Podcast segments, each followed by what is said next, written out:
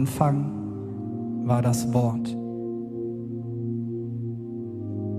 Das Wort war bei Gott und das Wort war Gott selbst. Von Anfang an war es bei Gott. Alles wurde durch das Wort geschaffen. Nichts ist ohne das Wort entstanden. In ihm war das Leben und dieses Leben war das Licht für alle Menschen. Es leuchtet in der Finsternis und die Finsternis kann es nicht auslöschen.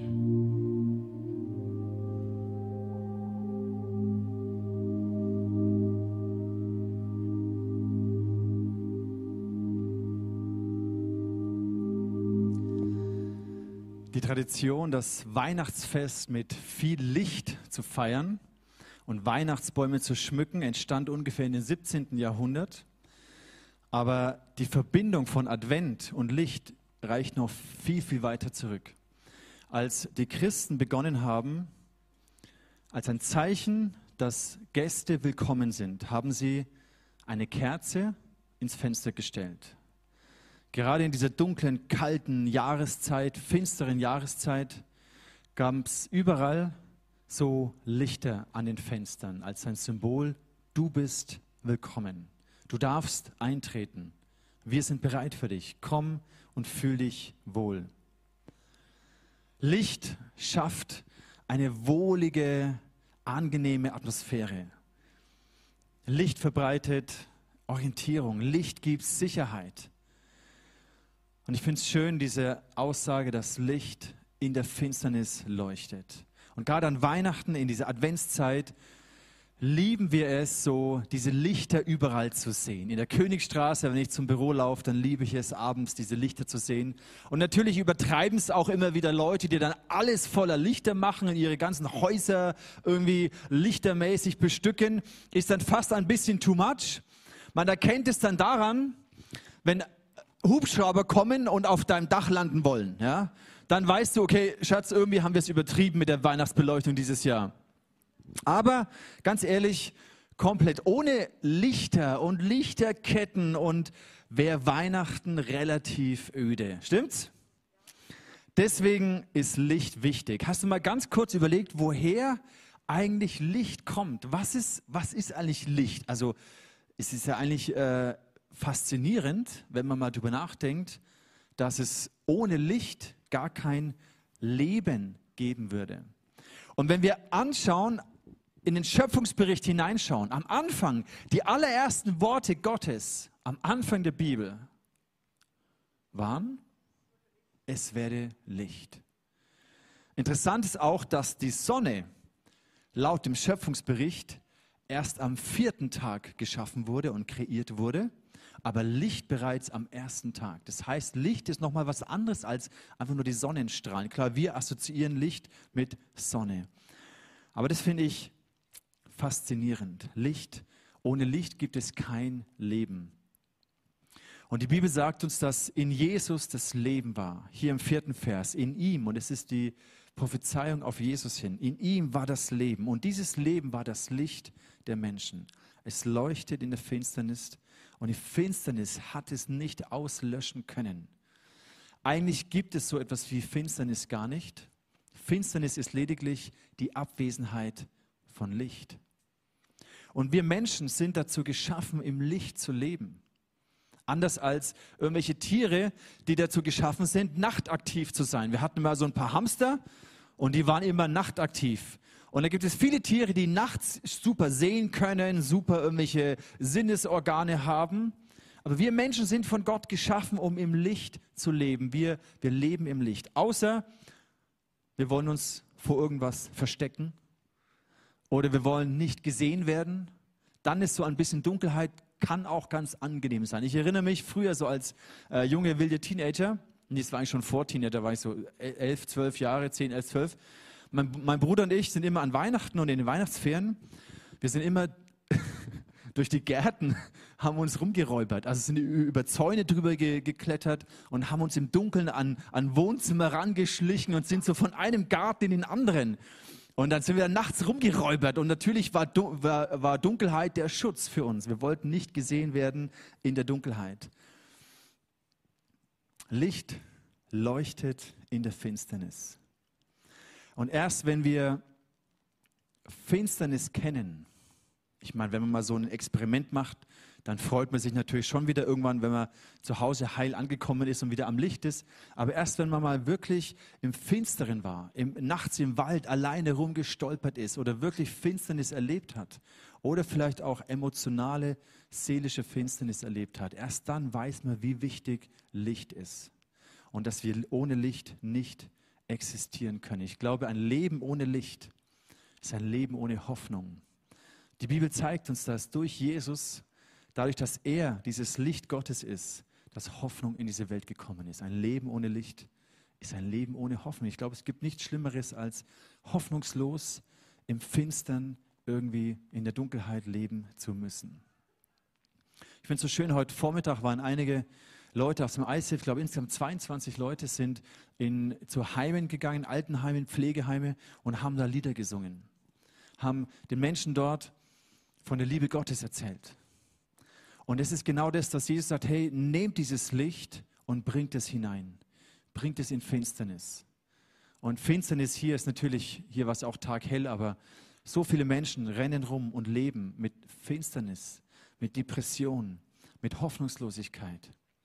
Und wie schön ist es, wenn wir diese Adventszeit und Weihnachtszeit auch dazu nutzen, um anderen Menschen Hoffnung zu bringen. Und sei es durch ein, ein Lied, das wir für sie singen, sei es durch einen Gottesdienst, sei es durch eine Umarmung, eine Begegnung, eine WhatsApp-Nachricht oder eine SMS-Nachricht der Ermutigung, der Hoffnung.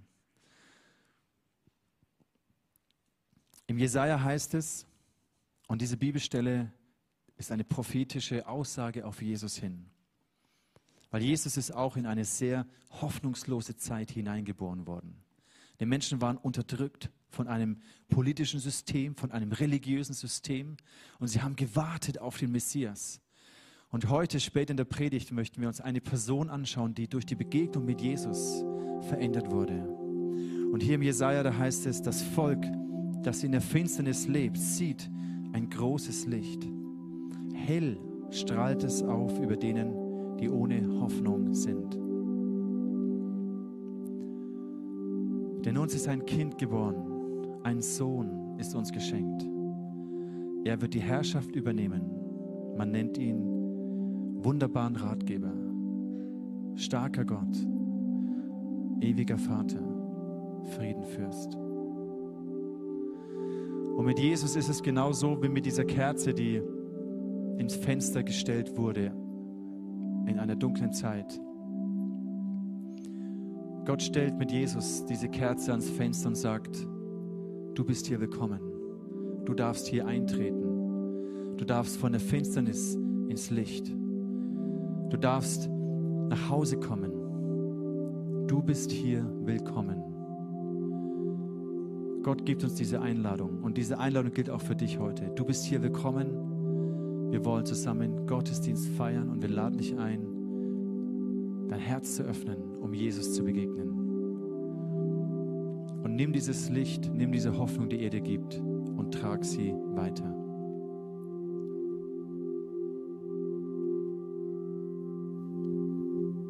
Wir lesen euch heute aus Johannes 4. Sein Weg führte ihn auch durch Samarien, unter anderem nach Sichar. Dieser Ort liegt in der Nähe des Feldes, das Jakob seinem Sohn Josef geschenkt hatte. Dort befand sich der Jakobsbrunnen. Müde von der Wanderung setzte sich Jesus an den Brunnen. Es war um die Mittagszeit. Da kam eine Samariterin aus der nahegelegenen Stadt zum Brunnen, um Wasser zu holen. Jesus bat sie, gib mir etwas zu trinken, denn seine Jünger waren in die Stadt gegangen, um etwas zu essen einzukaufen. Die Frau war überrascht, denn normalerweise wollten die Juden nichts mit den Samaritern zu tun haben. Sie sagte, du bist doch ein Jude, wieso bittest du mich um Wasser? Schließlich bin ich eine samariterische, samaritische Frau. Jesus antwortete ihr, wenn du wüsstest, was Gott dir geben will und wer dich hier um Wasser bittet, würdest du mich um das Wasser bitten, das du wirklich zum Leben brauchst, und ich würde es dir geben. Aber Herr, meinte da die Frau, du hast doch gar nichts, womit du das Wasser für mich her, äh, schöpfen kannst. Und der Brunnen ist tief. Wo willst du denn das Wasser für mich hernehmen? Kannst du etwa mehr als Jakob, unser Stammvater, der diesen Brunnen gegraben hat?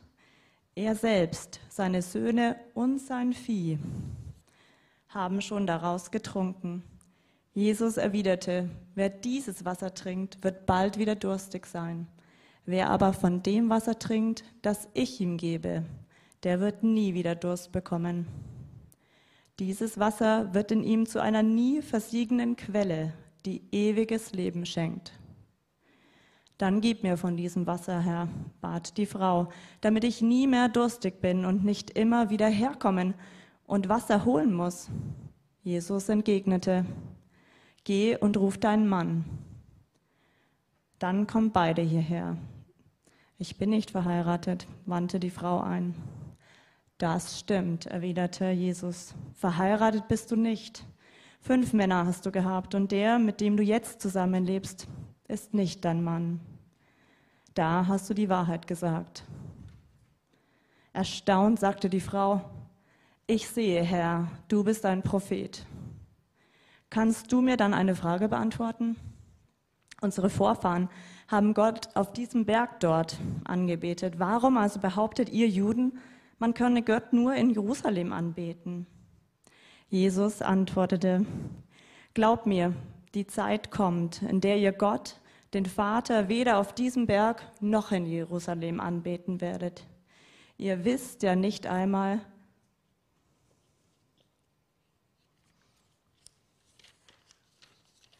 wer der Gott ist, den ihr anbetet. Wir aber wissen, zu wem wir beten, denn das Heil der Welt kommt von den Juden. Doch es kommt die Zeit, ja, sie ist schon da, in der die Menschen den Vater überall anbeten werden, weil sie von seinem Geist und seiner Wahrheit erfüllt sind. Von solchen Menschen will der Vater angebetet werden, denn Gott ist Geist und wer Gott anbeten will, muss von seinem Geist erfüllt sein und in seiner Wahrheit leben. Die Frau entgegnete, ja, ich weiß, dass einmal der Messias kommen soll, der von Gott versprochene Retter. Auf Griechisch nennt man ihn auch den Christus. Wenn dieser kommt, wird er uns das alles erklären. Da sagte Jesus, du sprichst mit ihm, ich bin es. Als seine Jünger aus der Stadt zurückkamen, wunderten sie sich, dass er mit einer Frau redete. Aber keiner fragte ihn, was willst du von ihr? Warum sprichst du mit ihr? Da ließ die Frau ihren Wasserkrug stehen, lief in die Stadt und rief allen Leuten zu, kommt mit, ich habe einen Mann getroffen, der alles von mir weiß. Vielleicht ist er der Messias. Neugierig liefen die Leute aus der Stadt zu Jesus.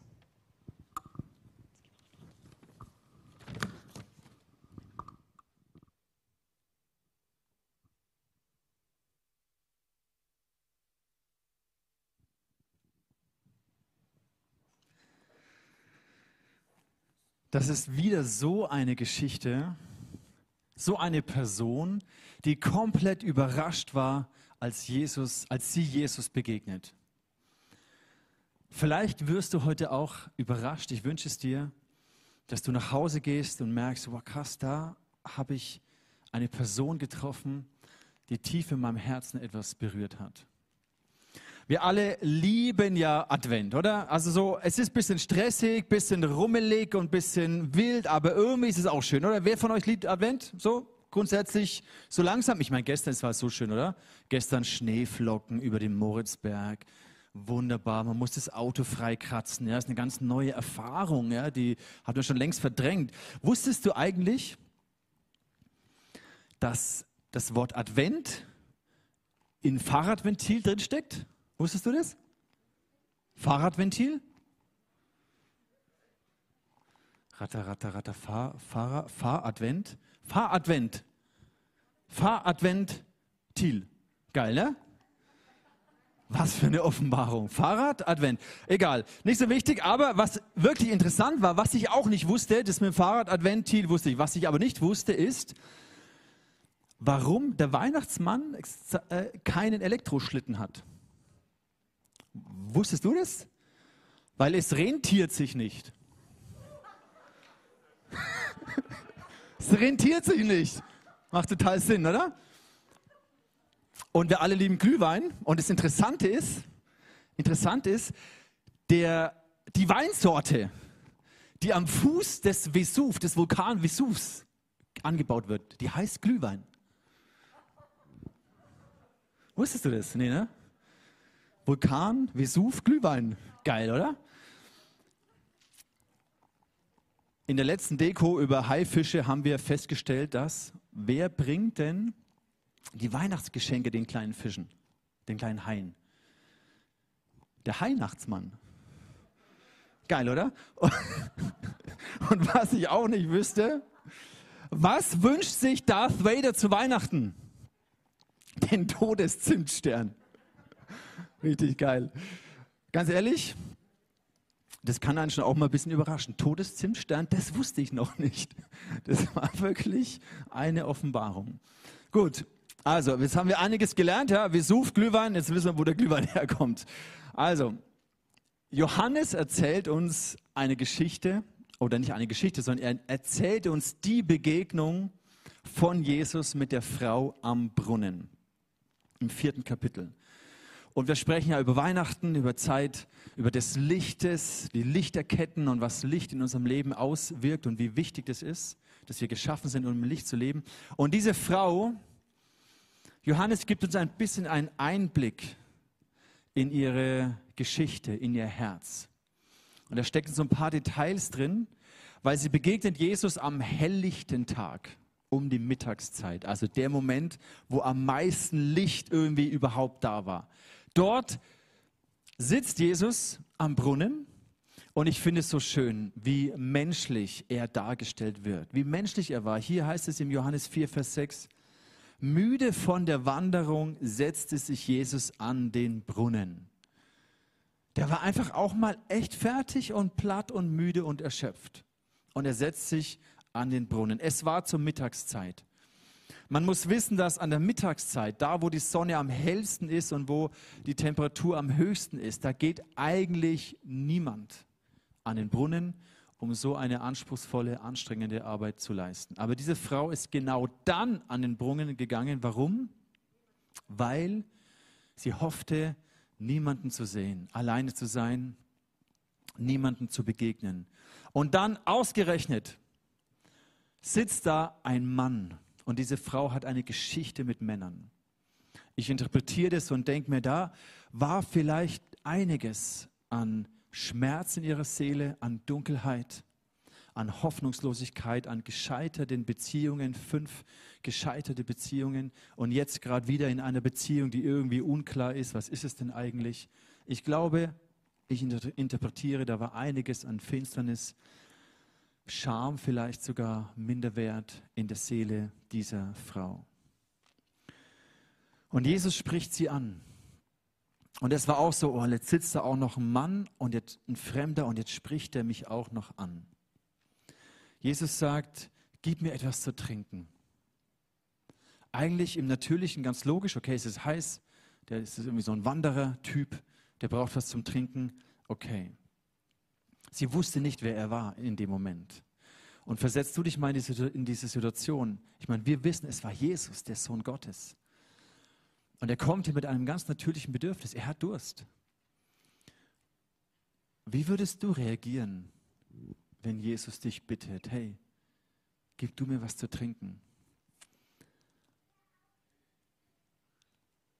In den meisten unserer Konversationen mit Jesus also wenn du mal so ein bisschen dein Gebetsleben kurz reflektierst. Meistens geht es doch zu 90, 95, vielleicht sogar 99 Prozent geht es doch eigentlich darum, dass wir zu Jesus kommen, weil wir was von ihm wollen. Weil wir ihn bitten, was er uns geben möchte oder geben sollte oder geben könnte. Aber jetzt versetze dich mal in diese Situation. Jesus kommt zu dir, du begegnest Jesus und er bittet dich um etwas. Er bittet dich. Und wir sehen hier ein ganz interessantes Prinzip. Jesus lenkt dann die Konversation auf dieses Wasser des Lebens. Er bittet die Frau um etwas ganz Natürliches, um etwas, was die Frau ihm auch geben kann. Und als Antwort bietet er der Frau etwas Übernatürliches an. Und es ist ein wichtiges, ganz simples Prinzip. Wenn Jesus dich um etwas bittet, was du ihm im Natürlichen geben kannst, vielleicht bittet er dich um etwas Zeit. Vielleicht bittet er dich um deine Aufmerksamkeit. Vielleicht bittet er dich, etwas zu tun, wie heute die Nathalie und das Team von 1014 in ein Altenheim zu gehen, um anderen Menschen Liebe zu bringen, um anderen Menschen Hoffnung zuzusprechen. Vielleicht bittet er dich um etwas Einfaches, Natürliches, was du geben kannst. Die Frau war überrascht, dass er überhaupt mit ihr redet. Und sie ist kurz davor, etwas zu empfangen von ihm, was eben übernatürlich ist. Die Frau war überrascht, weil die Juden normalerweise nichts mit den Samaritern zu tun haben wollen. Und sie sagt, wieso bittest du mich um Wasser? Ich bin doch hier eine samaritanische Frau. Und jetzt sagt Jesus was Interessantes. Wenn du wüsstest, was Gott dir geben will, also Jesus kommt eigentlich und bittet sie um Wasser und dann sagt er ihr, wenn du wüsstest, was Gott dir geben will, und wenn du wüsstest, wer dich hier um Wasser bittet, würdest du mich um dieses Wasser bitten, das du wirklich zum Leben brauchst. Und ich würde es dir geben. Wenn du wüsstest, was Gott dir geben möchte, dann würdest du vielleicht Gott eine ganz andere Priorität in deinem Leben einräumen. Dann würdest du vielleicht auf seine Bitte um Aufmerksamkeit oder um etwas von deiner Zeit, etwas von deinen Gaben, deinen Talenten, dann würdest du vielleicht ganz anders reagieren, wenn du wüsstest, was Gott dir eigentlich geben möchte.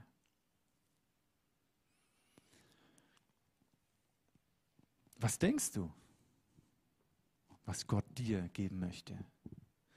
Also inzwischen wissen wir, dass die Person, zu der wir uns ausstrecken und der wir begegnen, ist Jesus, der Sohn Gottes. Aber was möchte Gott dir denn geben in diesen Tagen, in diesen Wochen, in dieser Zeit?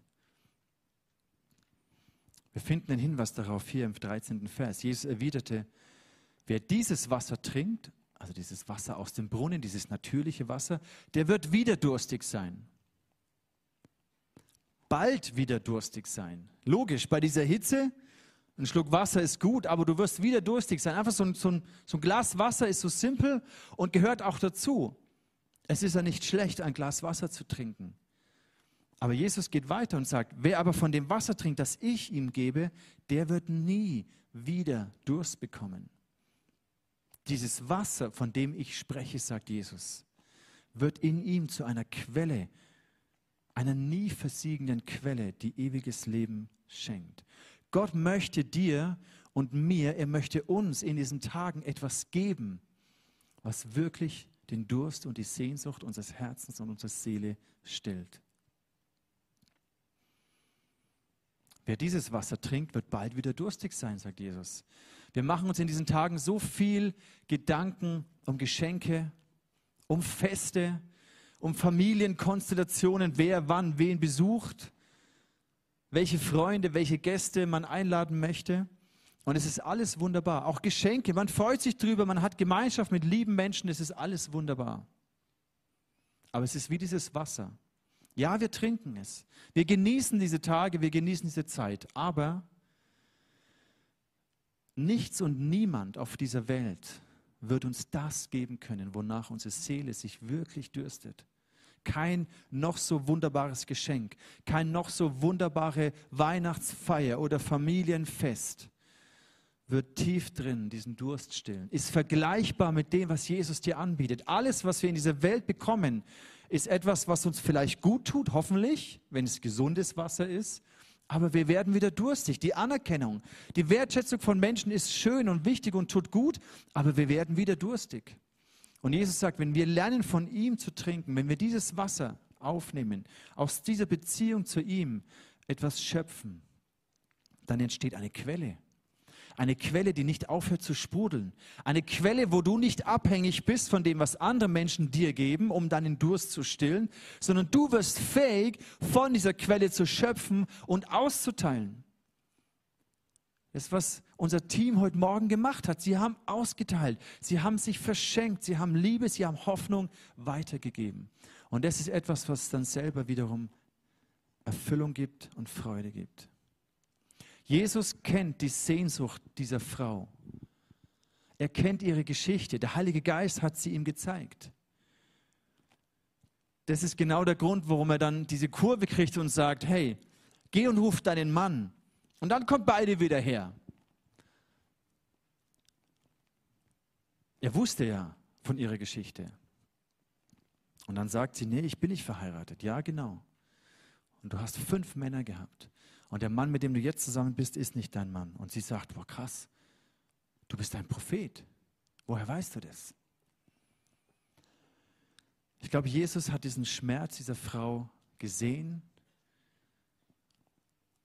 und er ist ihr mit Liebe begegnet. Nicht mit Ablehnung, wie sie es eigentlich gewohnt war von Männern oder von noch, noch dazu jüdischen Männern, einer samaritischen Frau gegenüber. Jesus ist ihr mit Liebe begegnet, mit Annahme.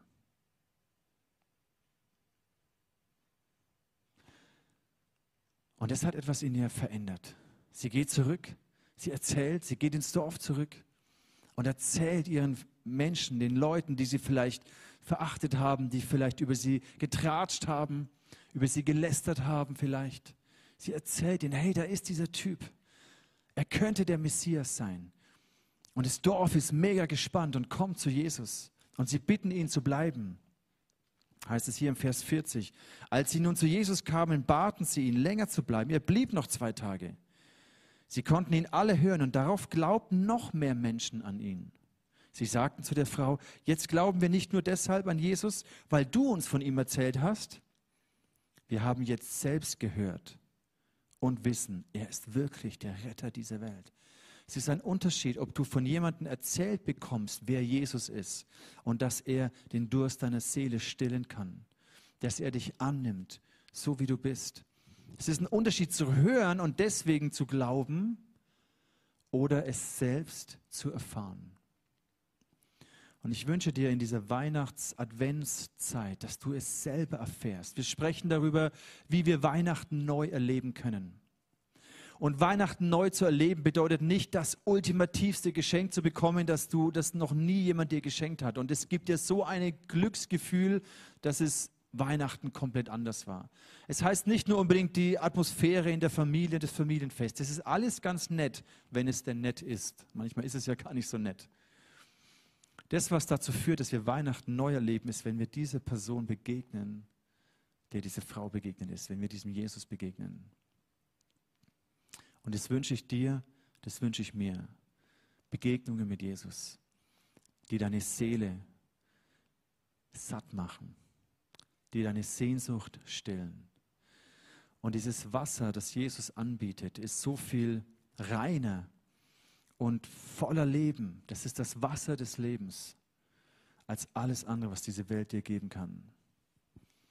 Licht und Wasser sind diese zwei Elemente in unserer Natur und Physik, in unserer Schöpfung, die irgendwie so selbstverständlich sind, aber wenn man sich das eigentlich mal überlegt, Licht und Wasser sind sowas von elementar. Wir existieren nicht ohne Licht, ohne Wasser. Es gibt kein Leben ohne Licht. Es gibt kein, kein Leben ohne Wasser. Und die Bibel sagt uns von Jesus, er ist das Licht in dieser Welt und er ist das Wasser des Lebens. Im Johannes 8, Vers 12, da sagt Jesus, ich bin das Licht dieser Welt. Wer mir nachfolgt, der wird nicht mehr in Finsternis umherirren sondern er wird das Licht des Lebens haben. Jesus lädt dich ein, wie diese Kerze im Fenster. Er lädt dich ein, ihm nachzufolgen. Die Alternative ist, im Dunkeln umher zu irren. Im Dunkeln bedeutet, irgendwie vor sich hin zu stolpern, auf der Suche nach Glück, auf der Suche nach Liebe, auf der Suche nach Erfüllung, auf der Suche nach dem perfekten Moment, der dir das Gefühl gibt, dass du, nachdem du dich sehnst. Aber Jesus sagt, wer mir nachfolgt, der wird nicht in der Dunkelheit umherirren, sondern ich bin das Licht. Und in der Offenbarung 22, ganz am Ende von der Bibel, wird diese Einladung nochmal bekräftigt. Da heißt es, wer durstig ist, der soll kommen. Jedem, der es haben möchte, wird Gott das Wasser des Lebens schenken. Überleg dir mal kurz für einen Moment, wo ist jetzt gerade entweder um dich herum oder in dir drin etwas dunkel, etwas finster? Wo sehnst du dich nach dieser Geborgenheit, die wir hier gesehen haben, im Arm von der Mama, in der Gegenwart des Papas, in der Gegenwart Gottes? Wo sehnst du dich nach diesem sicheren Ort? Wo sehnst du dich nach einem Zuhause, wo du ankommen darfst, wo du angenommen bist?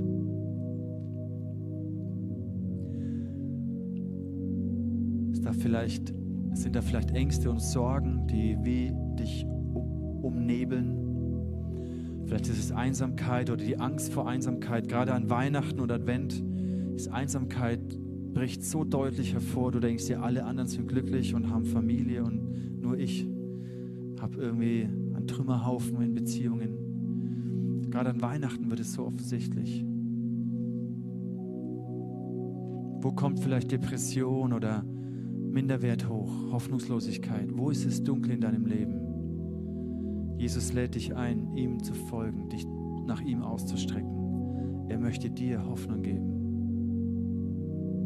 Wo merkst du, dass da ein Durst ist in deiner Seele, eine Sehnsucht in deiner Seele, die nicht gestillt ist? Du hast es versucht mit vielen verschiedenen Lebensgewohnheiten, Beziehungen, Erfolg, Status, Aussehen, Gesundheit. Gibt so viele Dinge, die dir vermeintlich etwas versprechen. Erfüllung, Glück, was sie aber letztendlich nicht halten können? Wo bist du durstig und merkst, auch wenn ich meinen Durst kurzfristig still, er wird immer stärker und stärker. Jesus lädt dich ein, dieses Wasser des Lebens von ihm zu empfangen. Wenn du wüsstest, sagt er, was Gott dir geben will, und wenn du wüsstest, wer dich hier um Wasser bittet, du würdest mich um das Wasser bitten, das du wirklich zum Leben brauchst. Diese Frau hat erkannt, das ist das, was ich wirklich brauche. Die Geschichte mit den Männern, all das hat es mir nicht gegeben. Das, was ich brauche, ist dieses Wasser, dieses Leben, diese Liebe, von dem er spricht. Und sie hat sich Jesus anvertraut. Sie hat in ihn geglaubt, dass er der Retter ist. Bibel sagt uns, wer gibt, dem wird gegeben. Wenn Jesus dich um etwas bittet, dann folg seinem Ruf. Er wird dich beschenken, mehr als du es dir vorstellen kannst. Wer anklopft, dem wird aufgemacht. Wenn du an diese Tür kommst, wo dieses Licht im Fenster steht, an dieses göttliche Zuhause, dieses geistliche Zuhause, wenn du anklopfst, dann darfst du eintreten. Ich wünsche dir in diesen Tagen, dass du diese Geborgenheit bei Gott findest und erlebst. Wer sucht, der wird finden. Such die Antwort auf deine Fragen. Such die Lösung für deine Probleme. Such das, was dir Hoffnung und Perspektive gibt. Such es bei Jesus und du wirst es finden, weil er ist hier. Lade dich ein, für einen Moment still zu werden und zu beten. Und du kannst selber Gott deine Gedanken zum Ausdruck bringen, ihm dein Herz hinhalten. Jesus, ich danke dir, dass du so nah bist, so erfahrbar bist. Und egal was meine Geschichte ist, wie viel Finsternis in meiner Seele ist, wie viel Zerbrochenheit, wie viel Ängste und Sorgen da in mir sind. Jesus, egal, du, bei dir bin ich willkommen, bei dir bin ich angenommen. Und Jesus, du siehst diesen Durst, diese Sehnsucht nach Liebe, nach Annahme, nach Sicherheit, nach Geborgenheit nach einer Heimat, nach einem Zuhause. Und Jesus, ich bete in diesen Tagen, dass ich es bei dir finden darf. Ich komme zu dir. Ich laufe zu dir. Ich nehme deine Einladung an. Ich glaube an dich. Ich glaube, dass du der Retter dieser Welt bist. Ich glaube, dass du allein dieser Welt Frieden bringen kannst. Und ich glaube, dass du mein Retter bist. Und ich glaube, dass du mir Frieden.